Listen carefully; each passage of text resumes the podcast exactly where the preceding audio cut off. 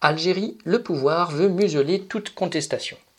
À Alger, les marches hebdomadaires du Hirak, qui avaient repris en février après un an d'interruption, ont été interdites et réprimées. 2000 manifestants auraient été interpellés et, si beaucoup ont été relâchés, 180 seraient toujours incarcérés. La justice vient de condamner 20 d'entre eux à des peines de prison ferme.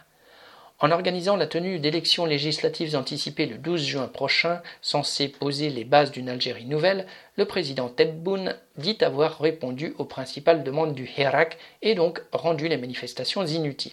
Il veut maintenant restaurer la stabilité politique nécessaire aux affaires de la bourgeoisie algérienne et des grands groupes internationaux présents dans le pays.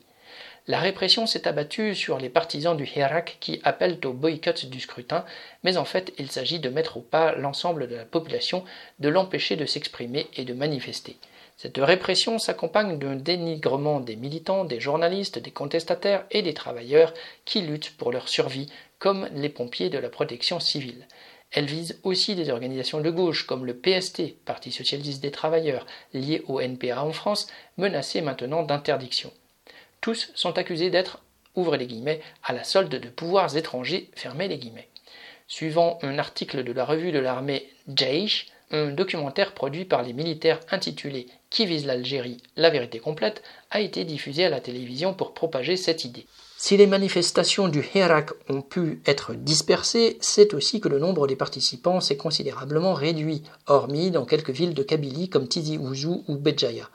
Les classes populaires et les travailleurs s'en sont détournés par lassitude, mais surtout parce que les leaders politiques qui prétendent l'incarner ont ignoré les exigences sociales qui n'ont cessé de s'exprimer et ne leur ont offert aucune perspective.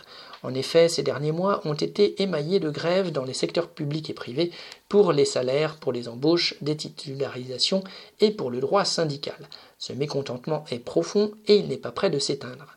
Après le référendum de 2020 sur la Constitution, les prochaines élections du 12 juin sont vécues comme une mascarade démocratique de plus. Il est peu probable qu'elles suffisent à apporter la stabilité souhaitée par l'armée et les classes dominantes algériennes. Leila Wahda